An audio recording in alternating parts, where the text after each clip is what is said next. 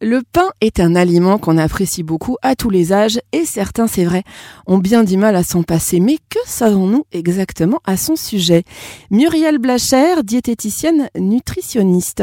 C'est une idée reçue euh, de dire que le pain est indispensable à un repas? Non, ce n'est pas indispensable de manger du pain euh, au repas. Ce qui est surtout important, c'est de consommer une partie glucidique qui va vous éviter justement d'avoir un petit coup de, mou en fin de journée. Le pain tout chaud qui sort du fournil et qui sent bon, euh, ça donne mal au ventre. Alors est-ce que c'est une impression ou alors est-ce que c'est une réalité, Muriel?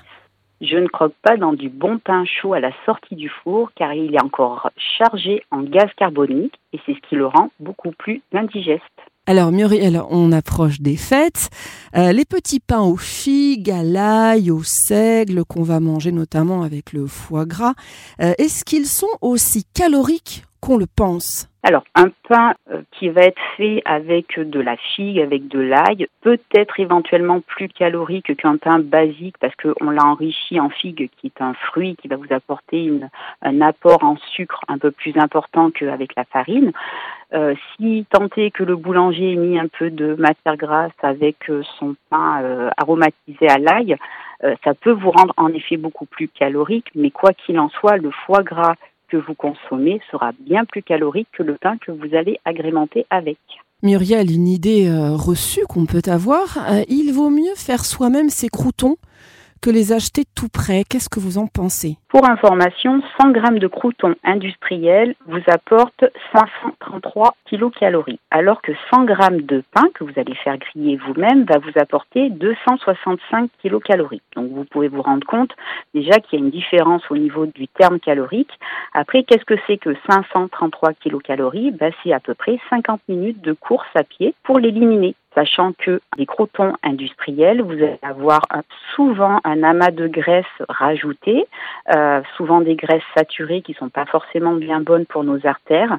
Euh, c'est souvent rempli aussi d'additifs, alors que le crouton que vous allez faire euh, à la maison, eh bien, vous allez utiliser un produit neutre, le pain, que vous pouvez agrémenter avec une petite matière grasse d'huile ou de beurre, et que vous allez frotter avec de l'ail. Donc beaucoup moins calorique et de meilleure qualité digestive avec du pain grillé fait maison. Alors on pense souvent, on reste sur le pain grillé, on pense souvent que le pain grillé qu'on fait au four ou alors au grille-pain euh, est beaucoup plus calorique et moins digeste que la tranche de pain basique. Alors vous qui êtes une professionnelle, Muriel, qu'en est-il en réalité?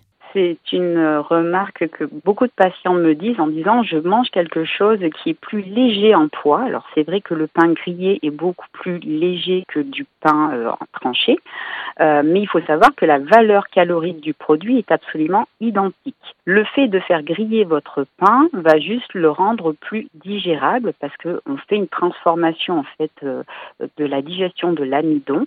Donc votre pain va être plus facilement dégradé par les sucs gastriques de votre estomac mais par contre, le fait qu'il soit euh, plus facilement digéré dans votre estomac va passer beaucoup plus vite dans votre intestin et c'est ce que nous appelons le fameux index glycémique. C'est-à-dire que le pain va être plus vite digéré, mais va vous tenir aussi beaucoup moins longtemps dans votre estomac. Du coup, une sensation de faim qui peut arriver beaucoup plus euh, rapidement dans la journée, contrairement à du pain frais ou du pain rassis que vous allez euh, manger le matin. Alors vous pensez sûrement que nous sommes les plus gros consommateurs de pain à travers le monde Eh bien pas du tout, puisque ce sont les Turcs avec, tenez-vous bien, plus de 100 kilos par an et par personne.